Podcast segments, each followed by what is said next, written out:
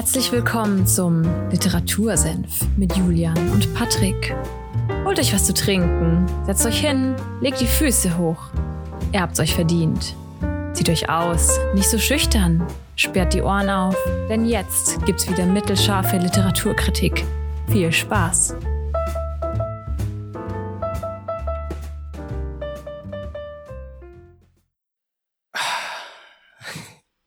Betest du, Patrick? Nee, ich äh, sitze so da wie der Matthew McConaughey auf seinem Cover. Oh, Ich blicke in die Ferne und denke nach. Der nachdenkliche Patrick. Der nachdenkliche Literatursinn. Heute sind wir richtig nachdenklich unterwegs. Es ist der 11. April 2021 und es ist eine Neuerung, falls ihr es gemerkt habt. Ich habe das Datum gesagt und dem Julian seinen Einsatz geklaut. Herzlich willkommen zum Literatursenf. Ganz schön Julian, was, besp was besprechen wir heute? Naja, du hast es ja gerade schon gesagt. Äh, es geht um den guten Matthew McConaughey. Und zwar hat er letztes Jahr 2020 ein Buch rausgebracht, das sich Greenlights nennt. Das habe ich jetzt, weiß nicht, vor ein paar Wochen gelesen und fand sehr interessant und dachte mir, da können wir mal drüber quatschen. Okay, quatschen ist ein richtiges ekliges Wort. Aber drüber sprechen können wir auch, ne? Und ja, sprechen geht nachdem, wir jetzt, nachdem wir jetzt schon wieder in die Folge reingestolpert sind, passt das auch, oder? Auf jeden Ähm, Fall. Was geht es um diesem Buch? Vielleicht so ein kurzer ja, Überblick, vielleicht, wa- was heißt überhaupt Greenlights? Was, dieser Name ist, finde ich, jetzt sehr kryptisch für eine Autobiografie. Was bedeutet das? Mm, Auf Greenlights kommen wir dann gleich noch zu sprechen. Mhm. Ich würde erstmal darauf eingehen, um was es eigentlich geht. Sehr Äh, gerne. ich ich habe mir zwei Sätze von ihm tatsächlich rausgesucht, weil ich die sehr treffend fand. Einmal, um was es geht und einmal, warum er das Buch geschrieben hat. Ähm, um was geht's? This is a book about how to catch more yeses in a world of no's and how to recognize when a no might actually be a yes. This is a book about catching green lights and realizing that the yellow and reds ev eventually turn green. mhm. Also man merkt schon, dass es, äh, dass er sich quasi eine Ampel rangezogen hat und darauf basierend dieses Buch, sage ich mal, verfasst hat.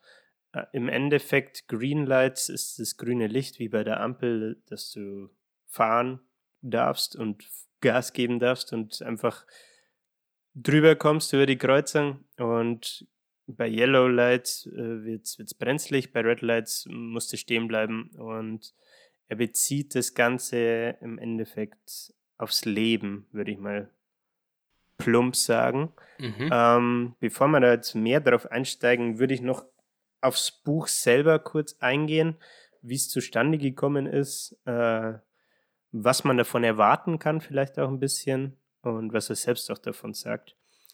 Ähm, ein Punkt, der ganz interessant ist, finde ich, um das Buch zu schreiben, also er hat es während Corona tatsächlich geschrieben, letztes Jahr erst, Mhm. ähm, ist er 52 Tage in die Wüste gegangen, alleine.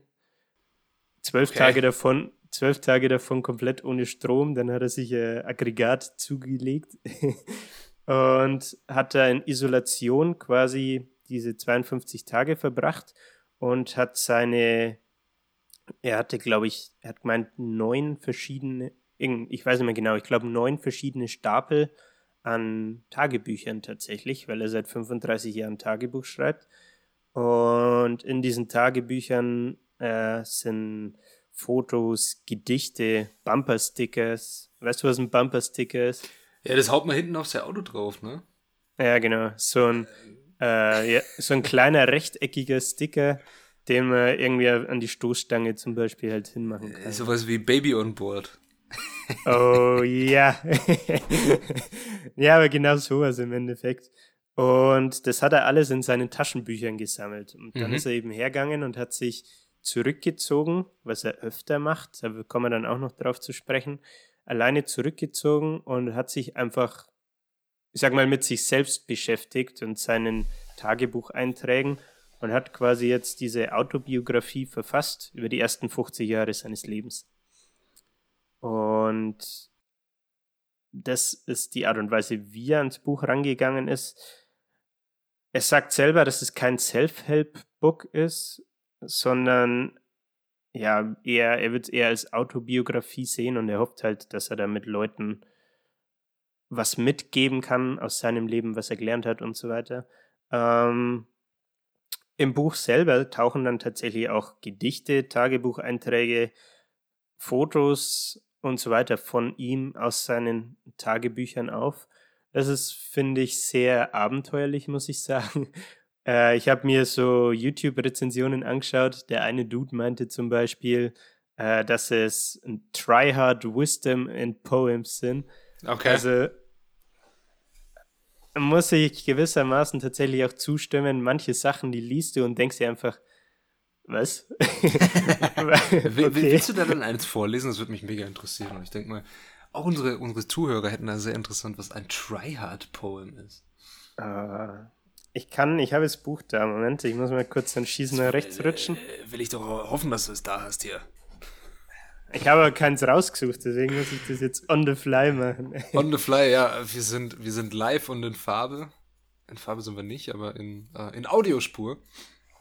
Und der Julian sucht jetzt ein Gedicht raus und ich werde die Wartezeit ein bisschen überbrücken. Sehr aber, gut.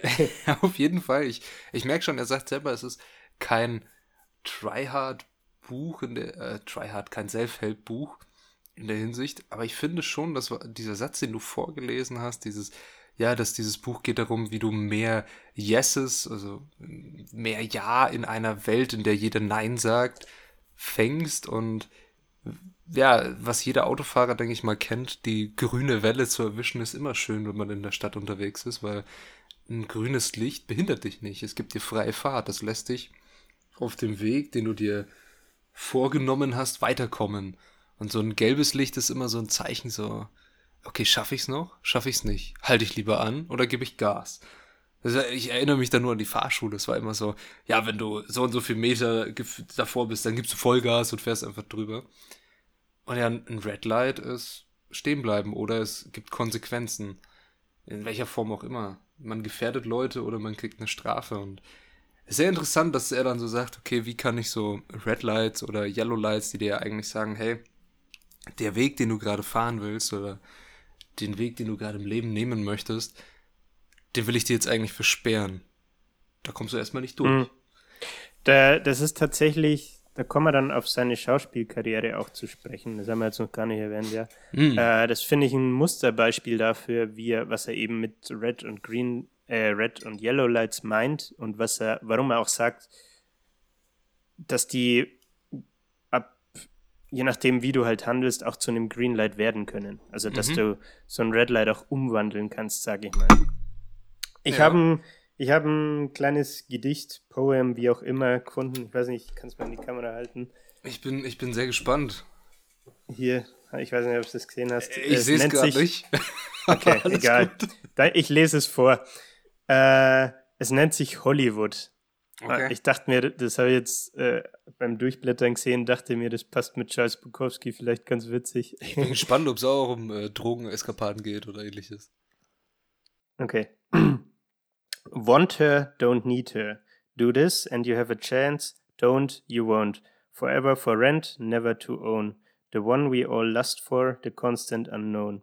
The un unattainable white buffalo that dares divinity with every moonlit triest. Does she even exist? The answers what we need, the questions what we want. Want her, don't need her, and she might give it up. Okay. Ja. Also ja, du hast schon gemerkt, das ist auch beim Lesen sehr holprig irgendwie. Es ist sehr holprig. Ich kenne mich mit amerikanischer so Dichtkunst und englischer Dichtkunst überhaupt nicht auf. Ich habe keine Ahnung, was man da für Versmaße und sonst was benutzt halt. Ne? Aber ich, ich äh, finde es sehr sehr holprig auf jeden Fall. Es ist irgendwie diese, diese Wiederholung mit diesem Want her, don't need her. Das ist eher so, okay, hm, ja, du kannst es vielleicht in den Song einbauen, da fände ich es cool, aber als freistehendes Gedicht ohne alles ist es etwas komisch, obwohl dieser eine Satz da mit diesem um, ähm, Always for rent, never to own, das stimmt schon ein bisschen, finde ich, mit dem Beruf als Schauspieler, dass du halt hm. niemals fest eine Rolle spielst, außer du bist jetzt keine Ahnung, der Dauerschauspieler im Sturm der Liebe im ARD oder du hast bei 1560 Folgen mitgespielt. dann, ey, let's go halt, so nach dem Motto. Aber auch was, was wir jetzt dann noch erfahren werden, seine Schauspielkarriere hat er anders angefangen, wie sie jetzt schlussendlich dann geworden ist. Und welche Rollen er am Anfang gespielt hat, welche er dann nicht mehr wollte und welche er jetzt hat. Und das, das stimmt mhm. schon, du bist niemals festgeschrieben, sondern du, dich, dich mieten die Leute für etwas, du verkörperst eine Persönlichkeit, ähm, nimmst ein, ein anderes Kostüm an und legst es, nachdem der Film fertig ist, wieder ab und entweder sagen die Leute, boah, geil, bist beste Mann, oder es heißt, was ist das für eine Scheiße? Es gibt nichts dazwischen ja. irgendwie. Ja, hm. ja, stimmt. Was ich ergänzend noch zum Buch sagen wollte, um das vielleicht so mein, ich sag mal, meinen Eindruck vom Buch ein bisschen abzu, abzurunden, nenne ich es mal. Äh, es, Runden Sie ab. Ja, es ist, ich finde, er, er ist ein Lebemann mhm. und mhm. ein sehr guter Storyteller. Also, und er verwendet sehr viel Informal Language, heißt, es wird geflucht bis zum Umfallen, es fällt ständig fuck, fuck, fuck. Es geht um Drogen, es geht um Sex. Er, er hat so eine, er hat äh, Hedonism Tour genannt, gemacht, wo er irgendwie 18 Jahr, äh, ah, Jahre, ja, genau, 18, 18 Jahre, Monate, okay. 18 Monate mit einem, äh, ja, so einer Art Van oder Camper durchs, durchs Land, durch Amerika gefahren ist und halt einfach, wo er Bock hatte, quasi kalten hat, vielleicht, äh, wie es halt gerade auch mit, mit äh, Interviews für Filme gepasst hat und so, ne? Mhm. Und einfach sich es mal gut gehen hat lassen und halt das Leben gelebt hat, so ungefähr, ne? äh, und ich finde, er hat einen sehr guten Job damit gemacht, dass er es 50 Lebensjahre auf 280 Seiten kondensiert. Mhm. Das finde ich auch sehr. Also, er hat, wie gesagt, viele Bilder und äh, so Poems auch drin, aber ich finde, er hat auch einen roten Faden und man kann dem Ganzen gut folgen. Okay. Ähm, unterm Strich muss man aber sagen, es ist schon sehr philosophisch und spirituell irgendwie. Äh, zum Beispiel eben durch so Poems, wie ich jetzt vorhin dieses Hollywood vorgelesen habe. Also das zieht sich auch durchs ganze Buch durch deswegen kann ich mir auch vorstellen, dass es nicht jedem gefällt, muss man auch ganz klar sagen. Ähm, wahrscheinlich gibt es äh, McConaughey Tryhard-Fans, die werden sich denken, oh ja, muss ich lesen. Äh, wenn man mit ihm jetzt nicht so viel am Hut hat, wie ich zum Beispiel, äh, aber sich darauf einlässt, kann man, denke ich, auch was rausziehen. Äh, wenn man aber da keinen Bock drauf hat, dann weiß ich nicht, ob man das Buch lesen will, muss, muss ich ganz klar sagen. Mhm. Okay, dann gehen wir mal nochmal, kommen wir zurück auf den Titel Green Lights, Red Lights und so weiter. Ich wollte ergänzend, habe ich nämlich noch äh, mir rausgeschrieben, wie er selber Green Lights definiert. Das fand ich ganz interessant. Ähm, wir haben jetzt schon gemeint, an der Ampel ist es sowas wie, wie die grüne Welle oder so, dass du fahren kannst. Mhm. Genau das sagt er auch. Green Lights mean go, advance, carry on, continue. Und jetzt habe ich noch ein kurzes Zitat dazu, wo er beschreibt, was, was er denn zum Beispiel als Greenlight sehen würde oder sieht. In our lives, they are an affirmation of our way. They are approvals, support, praise, gifts, gas on our fire, attaboys and appetites. They are cash money, birth, springtime, health, success, joy, sustainability, innocence, and fresh starts. We love green lights. They don't interfere with our direction. They're easy.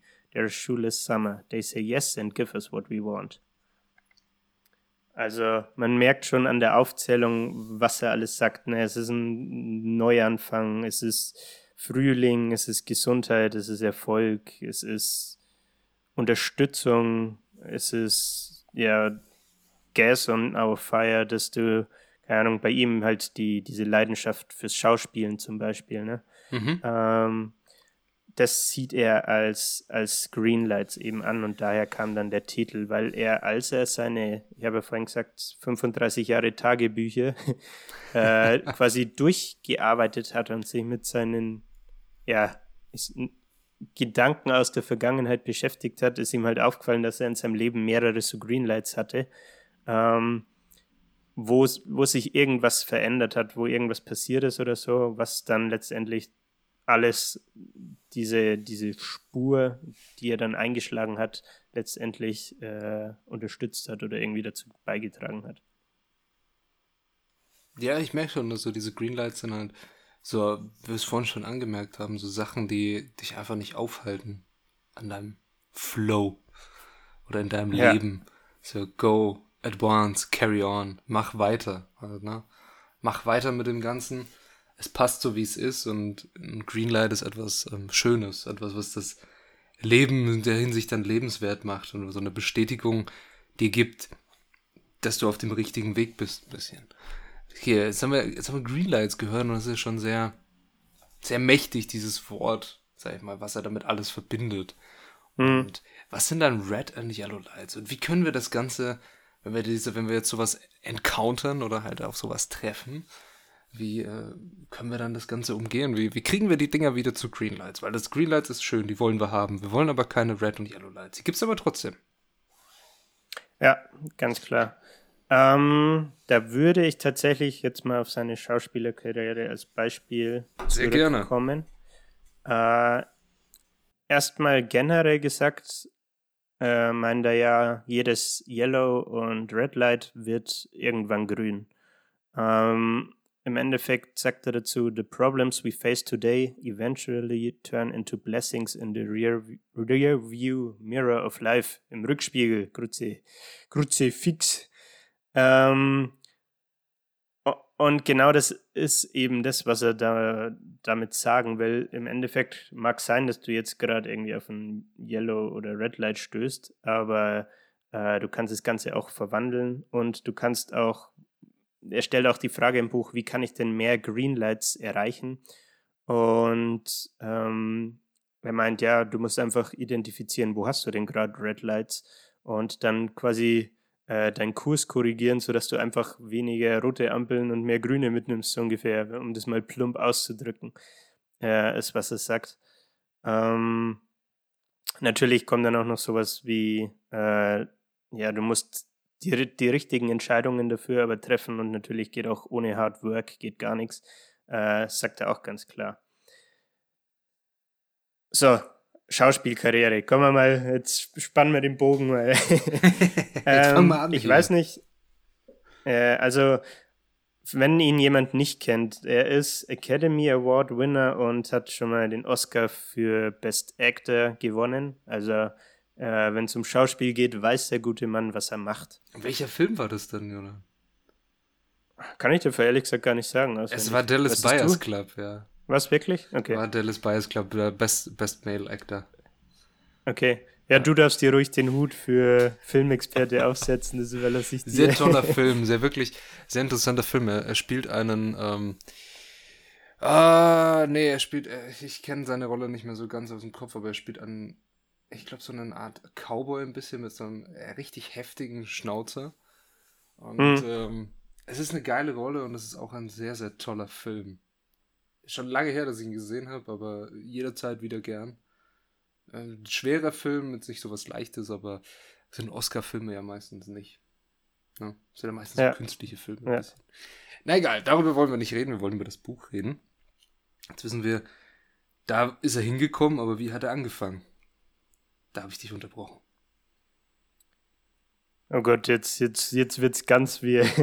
also, sprechen wir über seine Karriere am Beispiel Yellow oder Red Light into Green Light oder mhm. fangen wir wirklich von vorne an? So, ich habe nämlich auch noch ein paar Anekdoten, bevor es wirklich in seine Schauspielkarriere. Äh, das überlasse ich voll und ganz dir. Ich bin da für alles offen. Hm.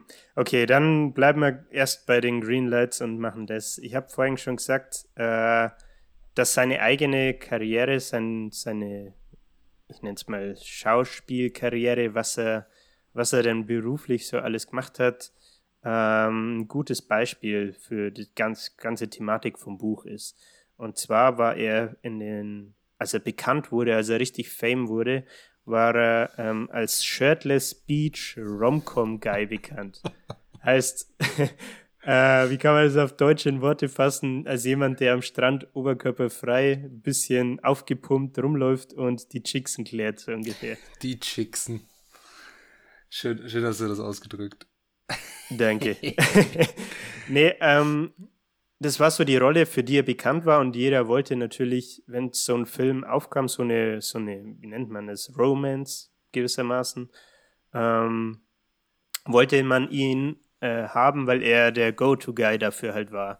Und ähm, er hat aber irgendwann festgestellt, ist schön und gut, er verdient seine Millionen damit, aber irgendwie pusht ihn das nicht und er ist nicht wirklich glücklich damit. Und das ist dann quasi auch der erste Schritt zu identifizieren, hey, das pusht mich nicht, ich komme in meiner Karriere irgendwie nicht weiter, sondern treibe auf der Stelle, weil ich nur solche Filme machen kann.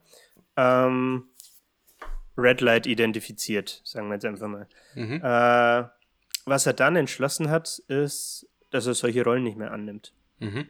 Und das beschreibt er im Buch auch ganz ausführlich, fand ich ziemlich krass, muss ich sagen, weil er dann 20 Monate, also ich, ich meine sogar, es waren fast zwei Jahre, ähm, diese Rollen nicht mehr angibt, annimmt und es kommen aber die ganze Zeit Angebote rein. Ne? Und er schlägt da Rollen aus für Filme, wo er 15 Millionen verdienen könnte. Auf, was weiß ich, wie lange dreht man für einen Film? Ein paar Monate Drehzeit, ne? Also ich habe da überhaupt keinen Plan, wie lange so ein, so ein Film gedreht wird, aber je nach Aufwand bist du da schon fast ein Jahr, wenn nicht sogar länger manchmal damit unterwegs. Aber selbst, selbst dann sind ja. 15 Millionen ein dann, gutes Gehalt. Dann ist es ein sehr gutes Gehalt und wenn es wirklich so Filme sind, weil er der am Anfang, was, was du ja gesagt hast, diese, echt, diesen Ausdruck kenne ich gar nicht mehr, Bro, Brocom oder ähnliches. Romcom. Romcom. Okay, er hatte immer diesen gut aussehenden, easygoing, den, ja, den sympathischen, weiß ich nicht, sympathischen Lover vielleicht ein bisschen auch. So den, der halt am Ende das Mädchen bekommen hat meistens. Ja, fast wie eine Art Weiberheld, kann man schon fast sagen, ne? Genau. Also, dass, dass er einfach diese, das war halt diese Rolle, für die er bekannt war und, ja, und solche, die in Filmen ja, dann auch immer angenommen hat. Ne? Solche Rollen sind relativ leicht zu spielen. Also, es, was heißt leicht zu spielen? Das ist immer so der Vorwurf im Raum, dass die leicht zu spielen sind, weil die, die sind ja immer gleich. Die erfordern nicht so dieses, wenn man jetzt halt wirklich auf das gehen will, wie es schon durch seine Gedichte da rauskam, dass er ja auch ein bisschen nachdenklich unterwegs ist und gerne mal philosophierst und sowas, sowas hast du in dieser Rolle nicht. Die sind eigentlich immer sehr klar. Das, das Publikum will genau so einen Kerl, es bekommt ihn und er hat halt das zu spielen. Und das kann ich verstehen, dass es einen frustriert macht. Hätte ich auch keine Lust, sowas zu spielen. Sollte ich jemals ja. Schauspieler sein? nee, aber ja. Verstehe ich, dass man das ablehnt. Und es ist hart, vor allem, wenn es wenn es dann so eine Rolle reinflattert mit 15 Millionen, das ist halt schon ein Brocken, ne? Auf sagt, jeden Fall. Will ich das jetzt durchziehen?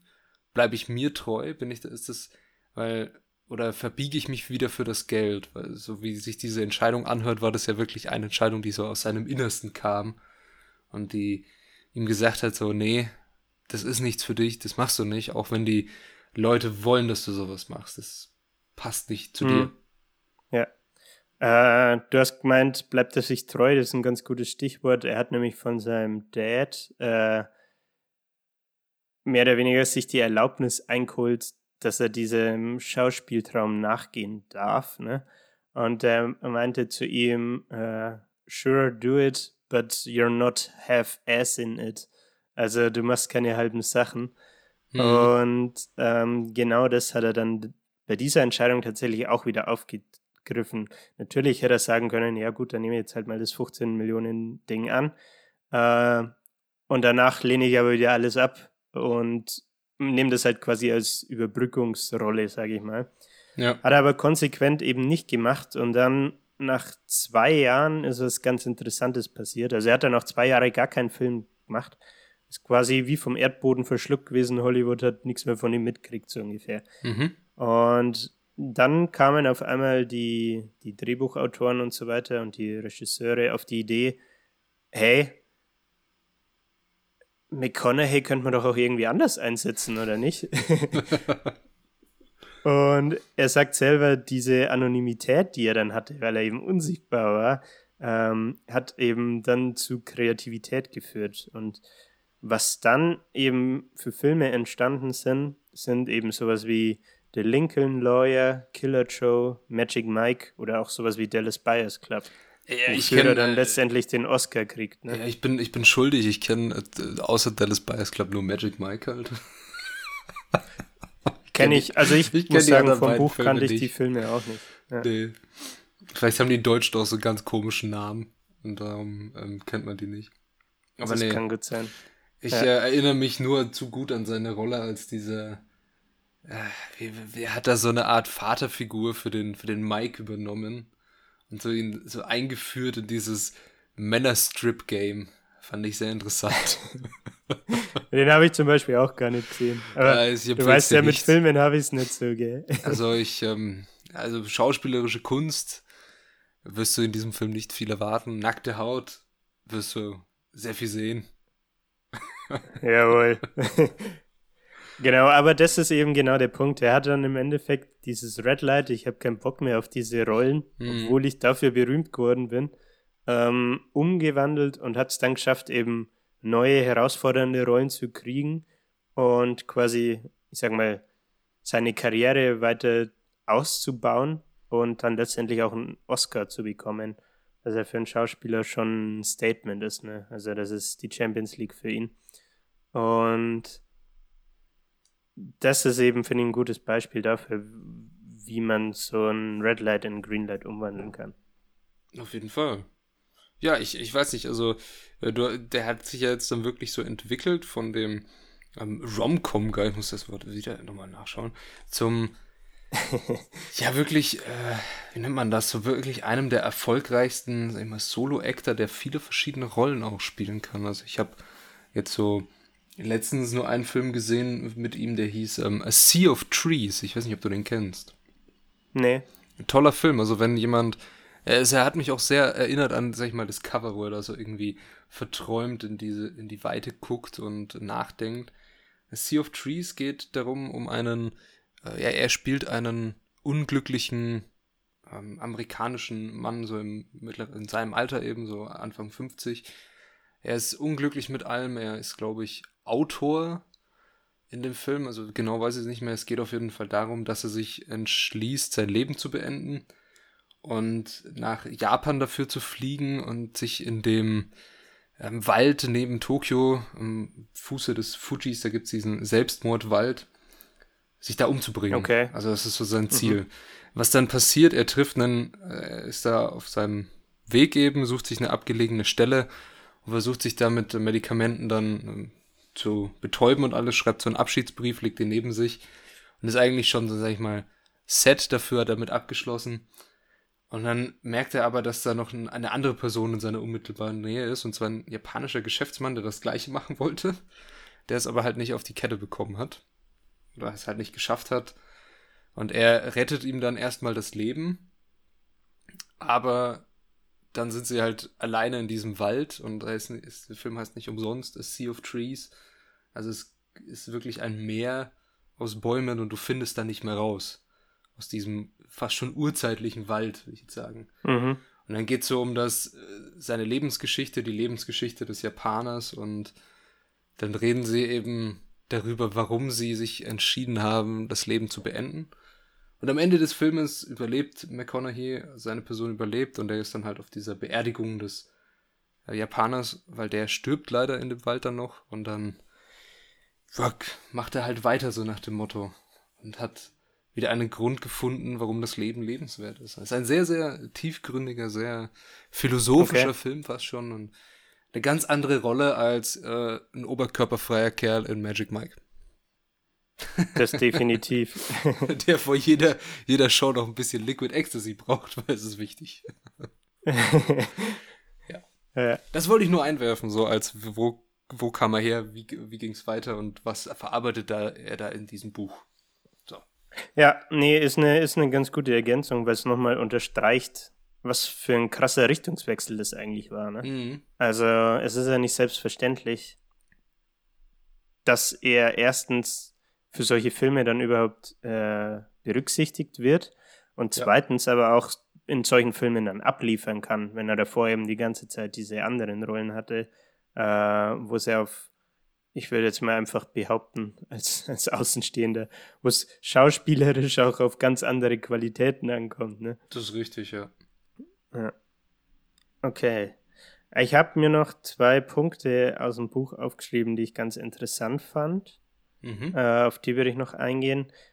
Der eine ist ähm, Werte, die er von seinen Eltern mitbekommen hat.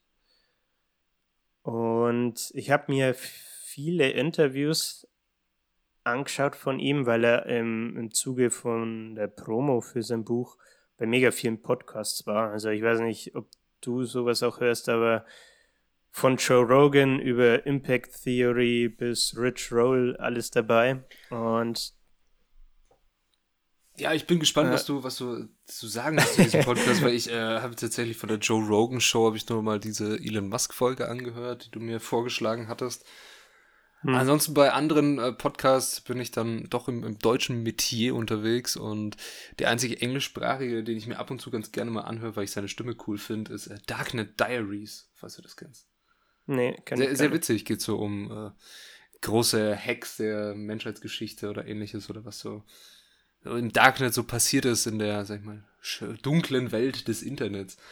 Sehr mhm. interessant. Aber bei amerikanischen Podcasts sind mir tatsächlich oft zu viel einfach so Werbedinger mit reingeschnitten oder sowas. Das finde ich, finde find ich manchmal sehr anstrengend. Kennst du, kennst du den Podcast von Tim Ferriss? Nein. Die ersten fünf Minuten kannst du erstmal skippen, weil das alles Werbung ist. ja, äh, liebe Hörerinnen und Hörer, ich hoffe, ihr wisst es zu wertschätzen, dass wir keine Werbung schalten. Augenzwinkern, habt ihr nicht gesehen. Aber ja, ich, ich finde es ein bisschen zu viel. Es ist einfach too much. Für eine Folge fünf Minuten reinballern, Werbung, was soll das halt? So, komm. Ja, ja. Nee, das stimmt auf jeden Fall. Äh, andererseits ist es natürlich auch cool, wenn jemand äh, sich entscheidet, den Podcast zu unterstützen. Ich habe dich äh, unterbrochen mit dem Podcast. Was, über was haben die da geredet über dieses Greenlights? Ich denke mal, sie haben ihn auch eingeladen und so und er konnte selber dazu was sagen und alles. Genau, und ein Thema, was da immer wieder aufkam, war eben Werte, die ihm seine Eltern mitgegeben haben. Und mhm. das ist ihm sehr wichtig und das fand ich irgendwie interessant, weil es drei, vier Punkte sind, die eigentlich total banal sind, aber er irgendwie trotzdem sehr tiefgreifend. Ich lese mal kurz einen Satz dazu vor. I got my first ass whooping for answering to Matt on the kindergarten playground. You weren't named after a doormat, Mom screamed.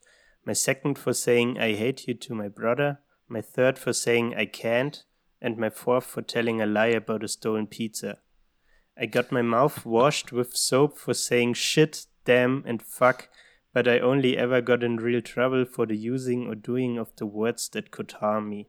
Words that hurt. The words that helped engineer who I am because they were more than just words, they were values.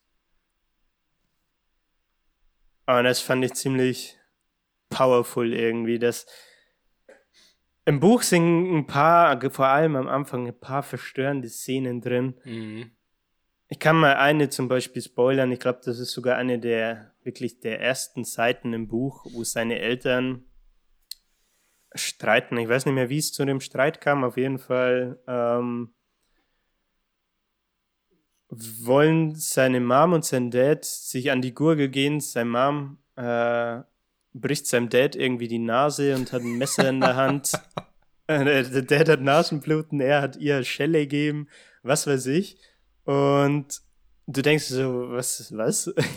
okay. Und dann kommt der Plot-Twist und irgendwie vertragen sie sich wieder und haben dann Sex auf dem Küchenboden, während die drei Söhne in, im Wohnzimmer chillen. W wann kommt die Netflix-Adaption? Also, sag mal, ja. das, hört sich, das hört sich jeder Drehbuchautor für Netflix, Amazon Prime gerade so geil. Ja, und ähm, was er damit halt sagen wollte, ist, dass sie in der Family, our family loved hard. Also, mhm. dass sie, dass es im ersten Blick vielleicht so scheint, als hätten die sich nicht lieb gehabt oder so oder nicht geliebt. Äh, weil es eben zu sowas wie Respektschellen und so kam. Mhm. Aber ähm, er selber sagt, dass es gerade deswegen so wertschätzt, weil sie eben einfach hart geliebt haben und das eben sowas wie Schellen mit einbezogen hat.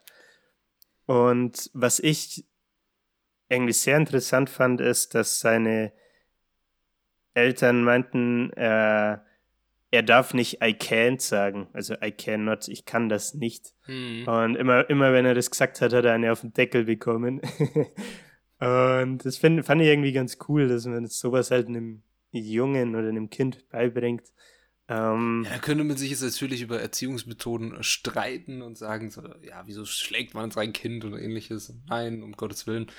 Aber das ja, ist natürlich ist wieder ein anderes Thema. Ja. Es ist eine, ich glaube, es ist auch eine sehr amerikanische Erziehungsweise in der Hinsicht, dass wenn du sagst, ich kann etwas nicht, und dass du, wenn du das mit American Dream und dieser ganzen Mentalität, die da drüben so, ja, harte Arbeit führt dich zu allem, so nach dem Motto, du kannst alles erreichen, nach der Philosophie, wie die leben, da ist natürlich I can't, ich kann irgendwas nicht, eine Aussage, die nicht geduldet wird. Und wenn das Elternhaus so lebt, dann wird die halt bestraft.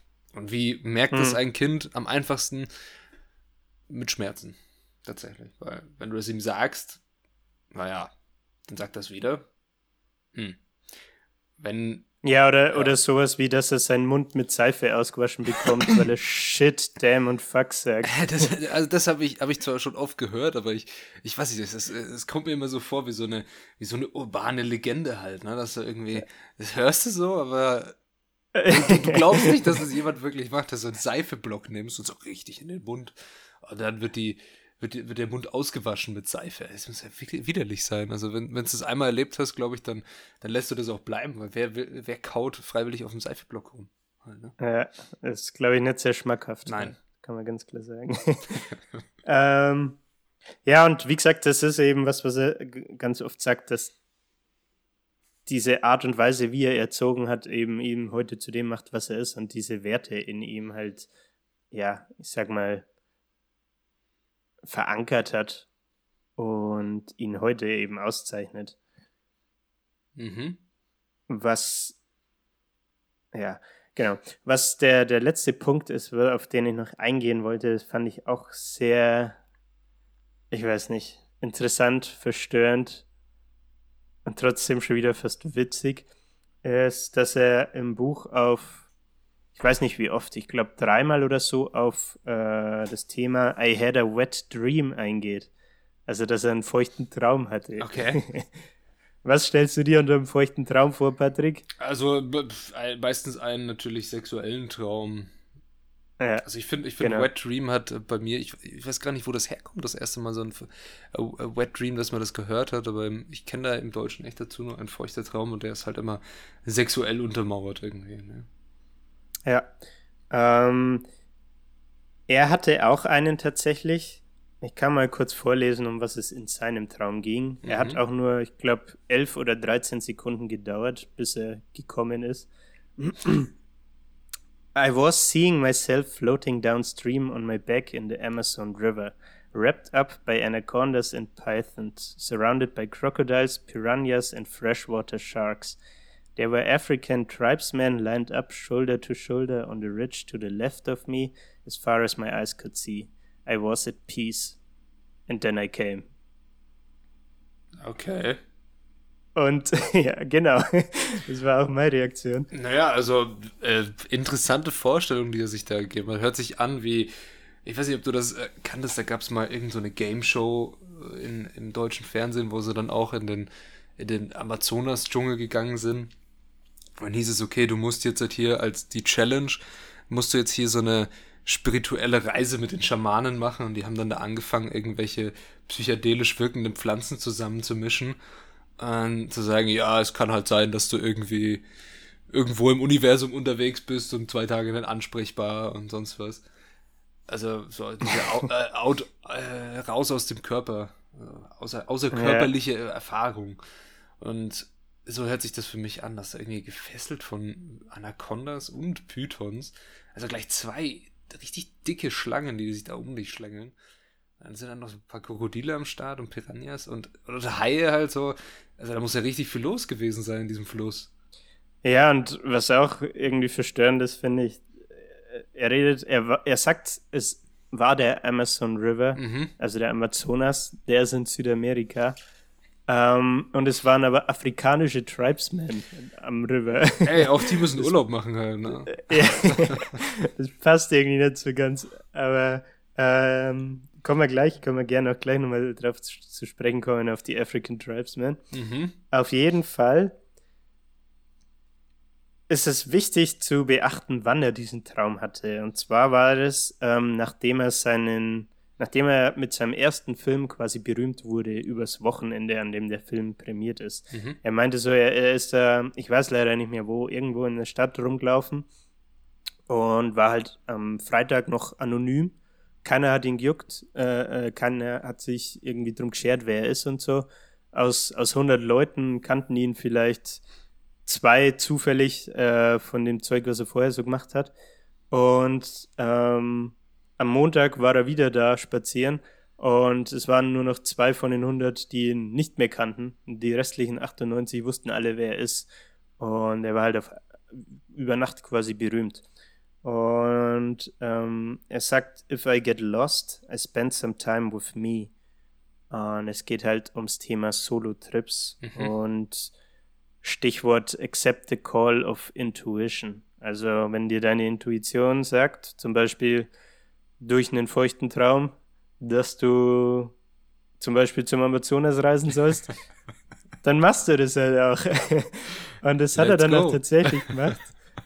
Hat sich seinen ähm, Rucksack gepackt mit äh, Tagebuch natürlich, mhm. Kamera, einem kleinen Medical Kit für medizinische Zwecke und seinem letzten Hit äh, vom, vom Ecstasy. Und dann ist er auf eine 22-tägige Reise zum Amazonas, äh, ich glaube, nach Peru, genau, nach mhm. Peru. Und ähm, hat da dann eben diesen Traum gelebt. ich hoffe, er hat ihn nicht verwirklicht, also irgendwie echt äh, etwas merkwürdig. nee, er ist einfach im Amazonas schwimmen gegangen. Okay. Und ähm, was ich ganz interessant fand, ist, dass er, wenn wir mal zum Anfang zurückdenken vom Buch, er ist 52 Tage in die Wüste gegangen, um alleine isoliertes Buch zu schreiben. Mhm. Und hier ist er jetzt nach Südamerika alleine für 22 Tage mit seinem Ecstasy und ähm, hat auch wieder eben diese isolierte Me-Time quasi sich genommen, um sich zu rekalibrieren, weil er jetzt über Nacht berühmt geworden ist und nicht wusste, wie er damit umgehen soll. Und äh, das fand ich ganz interessant, weil er halt sagt, ja, die ersten zwölf Tage sind immer die ekligsten, weil er, weil er die Zeit mit sich selbst nicht genießen kann. Und nicht der Chor ist mit dem, was er gerade irgendwie verkörpert und so. Mhm. Und dann sagt er, meistens ist es bei ihm, wenn er so einen Trip oder sowas macht, der 12., 13. Tag, wo er quasi dann äh, sich mit so, so sich selbst, was, nochmal, sich mit sich selbst so viel beschäftigt hat, so rum, äh, dass er sich quasi diesen Handshake selbst geben kann und sich denkt, McConaughey, you're the only one I can't get rid of, so let's, let's just do this, ungefähr. okay. Und sich quasi rekalibriert hat und dann auch diese, diese Reisen, auf denen er sich begibt, äh, genießen kann. Mhm. Und wie gesagt, er sagt immer, er rekalibriert sich da, um dann in den Arbeitsalltag, zum Beispiel als Schauspieler, der doch recht stressig ist, äh, zurückzukommen und ja, eine neue Sichtweise auf das Ganze zu haben und wieder Bock drauf zu haben, was zu machen und so. Mhm. Fand ich, fand ich sehr cool. Wir haben gerade über die African Tribesmen auch schon gesprochen. Okay. er hat, er hat, ich weiß nicht mehr wie viel später, ob es Wochen, Monate oder Jahre waren, aber er hatte denselben Traum nochmal. Und dann dachte er sich, aha, jetzt war ich ja schon beim Amazonas, dann gehe ich halt jetzt nach Afrika. und dann tritt er halt wieder so einen Solo-Trip an und ist da dann mit in irgendeinem Dorf, in so einem afrikanischen Dorf und die, die feiern ihn halt, weil er als Weißer da hinkommt, ne, ist für die eine Attraktion. Und dann darf er mit dem, äh, ich nenne ihn mal Dorf-Wrestler, okay. ähm, so, so, ein, so ein Match machen. Und die, das ist halt, keine Ahnung, einfach ein Freestyle-Fight dann. Und das ist auch total random, aber irgendwie macht das, finde ich, das Buch auch aus, dass da lauter so Anekdoten drin sind, wo du die liest du, ob es jetzt diese, die Szene von den Eltern in der Küche ist, die auf einmal erst mit dem Messer sie abstechen wollen und dann Sex haben, ob er auf einmal anfängt mit irgendeinem afrikanischen Tribesman zu wresteln und sich die Birne einzuschlagen und danach sitzen sie halt alle zusammen und feiern. Lauter so random Sachen. Äh, also er, er hat dieses Match mit dem gemacht, damit er quasi von dem Tribe da akzeptiert wird und mit denen chillen darf, so ungefähr. Mhm. Und das finde ich zeichnet das Buch irgendwie aus, weil man, man liest es. Erstens finde ich, kann man sehr gut lesen, wenn man mal die Poems und so ausblendet. Die habe ich irgendwann auch angefangen zu skippen, was mir, ja, was mir nicht angesprochen hat. Aber das Buch selbst liest sich sehr flüssig und man kriegt, finde ich, den Eindruck, als hätte der Dude schon vier Leben gelebt, obwohl er jetzt halt, obwohl es nur die ersten 50 Jahre von seinem Leben waren und ja noch was dazukommen wird. Das fand ich irgendwie krass an dem Buch, muss ich sagen. Ja, du hast es dir schon jetzt eigentlich äh, selber, oder mir hast du die Frage vorweggenommen. Was hat dir an dem Buch eigentlich so gefallen und wem würdest du es empfehlen? Ja, ähm, was ich an ihm cool finde und auch ähm, deswegen am Buch cool finde, ist, dass er sehr was heißt sehr, ultra selbstreflektiert ist. Mhm. Das heißt jetzt einerseits durch seine Tagebücher, dadurch, dass er eben dieses, ich nenne es jetzt mal Greenlight-Konzept entwickelt hat für sich mehr oder weniger, auch wenn er es erst beim Buchschreiben entwickelt hat, aber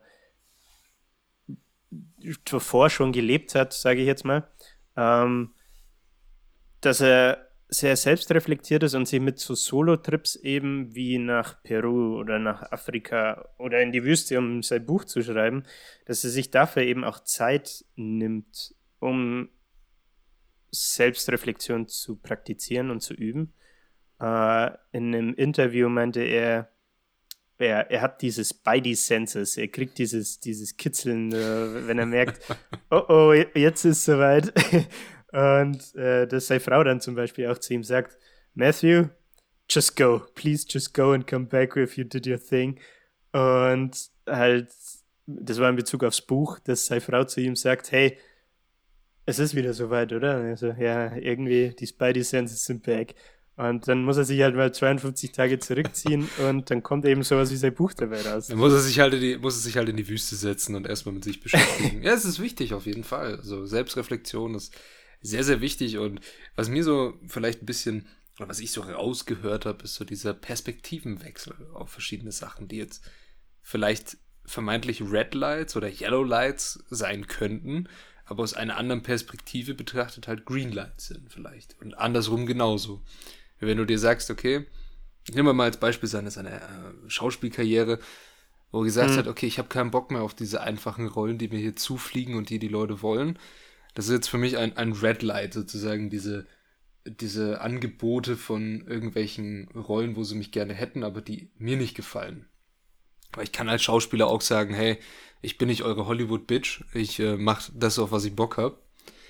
Und dass dann halt auch so ein, zwar so, eine, so ein Angebot reinflattert mit 15 Millionen Dollar und er dann sagt, das ist zwar ein Green Light für meine, ja, ich bin der, der nette, gut aussehende Mann und ähnliches und spiele halt immer diese einfachen Rollen. Werd vielleicht irgendwann mal als äh, Sexiest Band Alive da auf irgendeinem Vanity Fair Cover rumgucken, aber darauf habe ich eigentlich keinen Bock. Sondern ich will was anderes machen und für mich ist das jetzt ein Red Light, diese Dinge, und kein Green Light. Ja. Ja, Finde ich, find ich ja. sehr interessant, wie er da so rangeht an die Sachen und dann sagt, okay, er braucht seine Solo-Trips und nach 13 Tagen, wo er wirklich nur mit sich beschäftigt ist, wo, wo niemand mal da ist, den er jetzt wegscheuchen kann, wie du schon schön gesagt hast, so, ja, sondern nur noch er ist da und sich selber kann er nicht loswerden, sich selber kann er nicht anlügen.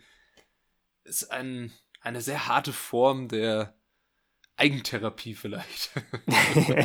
ja, kann man so sagen, denke ich auf jeden Fall. Ja. Ähm, ja, und das finde ich, ich finde, er hat es mega gut geschafft, seinen Charakter in ein Buch zu verpacken. Auch wenn mir die Poems und so zum Beispiel nicht zusagen. Es gehört aber irgendwie trotzdem dazu und er, es ist, finde ich, ein mega kreatives Buch. Und genau deswegen hat es mir zugesagt, mhm. irgendwie am Ende des Tages. Und was ich auch krass fand, ist, was ich vorhin schon erwähnt habe, man hat, der gute Mann hat so viel erlebt und wenn du das liest, gerade jetzt auch mit Corona, du kriegst das Gefühl, fuck, ich muss, ich muss jetzt irgendwas machen. Äh, scheißegal was, ich muss jetzt irgendwas machen. Lass mal, keine Ahnung was, irgendwas auf den Kopf stellen. Let's go. Du hast hier mit reingeschrieben, lass 52 Bier trinken. Ja. Sehr, äh, sehr cooles Ziel auf jeden Fall. Der Zeitraum, den sollten wir vorher festmachen. Also 24 ähm, Stunden ist vielleicht auch etwas viel äh, oder wenig. Ups. Nein, also ja, man merkt auf jeden Fall, Corona ist für sehr viele Leute ein heftiges, sag ich mal, Red Light vielleicht oder ein Yellow Light, wenn wir so sind, aber für hm. Matthew McConaughey war es unter anderem auch ein Green Light, weil er die Perspektive gewechselt hat. Er hat gesagt, aha, Corona ist da, wir haben Lockdown, es, ist, es geht ja eh nichts voran, es gibt keine Filmdreharbeiten mehr, es äh, stagniert alles, man weiß nicht so recht, wann, wann geht's weiter, wie geht's los und sonst was. Dann sagt er, okay, ich hocke mich jetzt einfach in die Wüste und schreibe mein Buch. Jetzt habe ich Zeit dafür. Genau. Ergänzend kann man noch sagen, dass er das vor sich hergeschoben hat. Er wollte das sowieso schon die ganze Zeit machen und hat jetzt quasi die Möglichkeit einfach ergriffen. Das fand ich auch ganz, ganz witzig irgendwie. Ja. Äh, abschließend, was wollte ich noch erwähnen, was ich auch cool fand oder wozu das Buch anregt irgendwie, dass man bekommt Bock mehr zu dokumentieren. Sei es jetzt so wie er zum Tagebuch schreiben oder was weiß ich. Wie kann man noch dokumentieren mit Video und Foto und so weiter. Ne? Ähm, es ist irgendwie mega cool, dieses Buch zu lesen und innerhalb von 280 Seiten diese 50 Lebensjahre von ihm zu durchleben. Und er hat Bilder von seiner Schulzeit, wo er klein ist, dann, wo er das erste Mal sein, seinen ersten Pickup hat und an der Highschool äh, am Parkplatz steht und wartet, bis, bis er seine Girls äh, auf Dates fahren kann. Äh, und dann aber eben auch, was weiß ich, wo er eben zum Beispiel in der Wüste ist und seinen Solo-Trip da macht. Und keine Ahnung, irgendwie find, fand ich das inspirierend. Und ja, Punkt. Punkt. Sehr schön. Sehr schön, aber du hast hier noch ein Zitat zum Schluss aufgeschrieben. Ist es dafür jetzt die Zeit? Ich weiß nicht, sollen wir es jetzt vorlesen oder dann wirklich zum Schluss, nachdem wir uns verabschiedet haben? Dann haben die Leute noch was zum Grübeln. Oh, ich finde zum Nachdenken finde ich super. Super. Okay. Ja, ich, äh, vielleicht, dann äh, fange ich mal an und sage, wie mir dieses Buch jetzt hier in dieser Vorstellung auch schon gefallen hat. Es hat mir gut gefallen, weil ich sehr cool finde, wie er hm, mit dieser Selbstreflexion, was so ein Ding ist, was irgendwie viele Leute oft vergessen, dass man so, du bist der Mensch, den du ja nicht loswerden kannst und hör in dich hinein und äh, ja, vielleicht findest du auch selber deine, deine Spidey Senses, so nach dem Motto, die dir sagen, ey, yo, es wäre mal gut, wenn du jetzt einfach laufen gehst. Weiß ja nicht. Vielleicht schiebst du es ja. die ganze Zeit vor dir her. Ich will jetzt laufen gehen, ich will jetzt anfangen. Ich habe mir jetzt Laufschuhe gekauft, so nach dem Motto. Oder ich habe mir ein Laufshirt gekauft oder was auch immer. Ja, dann geh doch einfach mal laufen, so ein Ding halt, ne? Mach's einfach mal. Hör in deinen Körper hinein und frag ihn, was, was willst du eigentlich? Und löst dich von diesen äußeren Einflüssen, weil das macht er ja bei seinen Solo-Trips. Ich, ich sage jetzt hm. nicht, dass jemand sich jetzt irgendwie 50 Tage in die Wüste hocken soll oder in, in Deutschland vielleicht oder irgendwo im bayerischen Wald 30 Tage nach so einem Baum oben. Äh, kann man machen, muss man aber nicht. Am besten im Baumhaus, oder? genau. Ja, und ich finde also Sachen wie dokumentieren, was du gesagt hast, Tagebuch schreiben. Für mich ist Tagebuch schreiben das sag ich mal, das schwerste oder die schwerste Form der Dokumentation, wenn man sich da wirklich hinsetzen muss oder ich muss mich da wirklich hinsetzen, einen Stift in die Hand nehmen und das zu Papier bringen. Und Papier ist so eine, ähm, so eine Form der Dokumentation, die, die, die vergisst nicht so gern. So, am Handy, wenn du ein Video aufnimmst, ist sehr schnell gelöscht. so ein, irgendeine Nachricht, die du in, in WhatsApp oder deinen Notes, das ist sehr leicht gelöscht, so ein Papier, so ein geschriebenes Wort. Das musst du da wirklich rausreißen, die Seite, und dann zerknüllen und dann ist es ja immer noch da. Da musst du ja noch verbrennen oder in den Schredder packen.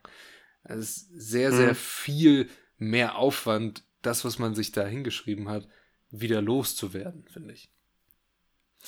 Ja, vielleicht aber nicht mal das, sondern ich finde, das Medium hm.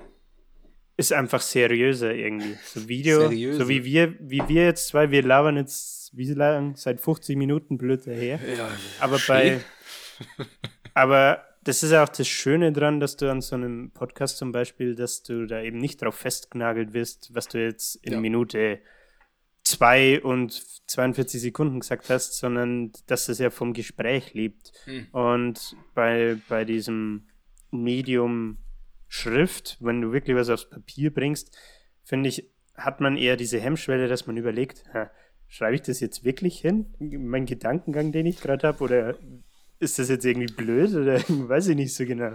Äh, das ist, glaube ich, auch nochmal so ein Ding, dass man da irgendwie eine andere Hemmschwelle hat. Ja, und was, was ich noch äh, ergänzen wollte, bevor ich äh, Tschüss und bis nächste Woche sage, Corona ist ein definitives Greenlight für mehr Lesen. Oh. Äh, schmeißt mal eure Netflix-Accounts aus dem Fenster, kommt eh nur Scheiße zur Zeit und äh, Amazon Prime genauso. Alle, alle guten Filme muss man sich leihen oder kaufen. Nimmt einfach mal so ein Buch in die Hand. Nimmt so ein Buch in die Hand, vielleicht sogar Greenlight, oder wenn ihr darauf jetzt Bock bekommen habt, oder ein anderes und taucht einfach mal ein in, in diese Welt, der Schrift und der Wörter. Und vielleicht findet ihr ja eine, eine, eine, ein tolles Genre, einen tollen Autor, ein tolles Buch. Wie auch immer, ich finde, so eine Zeit, in der man vor allem jetzt viel daheim ist, die kann man sehr, sehr gut für Lesen benutzen. Ja, das wäre es soweit von mir. Ich danke euch, dass ihr wieder eingeschaltet habt und uns jetzt doch fast eine Stunde ausgehalten habe. Jetzt habe ich es mit den 100 Minuten zum Glück nicht gesagt, wie letzte Woche. Und äh, ich gebe ich geb noch kurz einen Ausblick, bevor der Julian seine Verabschiedung macht und unser, uns das schöne Zitat vorlesen wird, über das wir dann nachdenken dürfen. Nächste Woche, ich habe mir jetzt die ganze Zeit gedacht, was machen wir? Machen wir wieder einen Thriller, reden wir wieder über Mord und Totschlag, wie jetzt in der letzten Folge. Und ich habe mich dazu entschieden, dass wir das nicht machen. Wir gehen in ein, ähm, ja, eher ein lustiges Buch, und zwar ein sehr unterhaltsames. Das Ganze heißt Quality Land. Und für den Autor muss ich mal kurz spicken. Das ist von Marc-Uwe Kling. Marc-Uwe Kling, manche kennen ihn vielleicht, er hat die Känguru-Chroniken geschrieben. Das wurde auch verfilmt. Der Film ist schrecklich. Die, das Buch ist, äh, oder die Bücher sind, ja, viele lieben sie. Ich finde sie ganz cool. Ich fand nur Quality Land unglaublich komisch und würde euch, euch gerne nächste Woche vorstellen. Und seid gespannt auf ein, ja, auf eine lustige Reise, die wir, auf die wir uns begeben mit äh, der Hauptperson Peter Arbeitsloser, wie er versucht, einen rosanen Delfin-Vibrator abzugeben. Was? genau. okay. Ja, gut. Was ist Patrick ja, von deiner Seite? auf jeden Fall. okay. Dann auch von meiner Seite danke fürs Zuhören. Wenn ihr uns supporten wollt, dürft ihr uns gern auf Instagram folgen äh, oder uns auf, auf Apple, wie heißt es, iTunes, Apple Podcasts, wie auch immer. Irgendwo, wo man äh, Bewertungen schreiben kann. Ne? Genau, gerne eine Bewertung da lassen. Äh, freut uns natürlich. Oder empfehlt den Podcast einfach jemanden, von dem ihr denkt, dass er ihn vielleicht gern hören würde. Und Überraschung, jo. jetzt kommen die 5 Minuten Werbung. Viel Spaß. prank. It's just a prank. Nee, jetzt kommt das Zitat zum Schluss und dann entlassen wir euch auch schon wieder an diesem, äh, heute ist etwas trüb, ne? Das wollte ich schon sagen, trüben Sonntag. Aber wir sind ja schon wieder in der Zeit, Zeitschiene und machen Zeitreisen. Wir, wir müssen, wir müssen zurück in die Zukunft, Julian. Ja. Okay, äh, die, wait, die, schlechten, die, schlechten Film, die schlechten Filmreferenzen äh, lassen wir jetzt mal und wir sind gespannt auf ein nachdenkliches Zitat zu dem Buch. Relatively, we are living. Life is our resume. It is our story to tell, and the choices we make write the chapters. Can we live in a way where we look forward to looking back? Inevitably, we are going to die. Our eulogy, our story will be told by others and forever introduce us when we are gone. The sole objective. Begin with the end in mind. What's your story?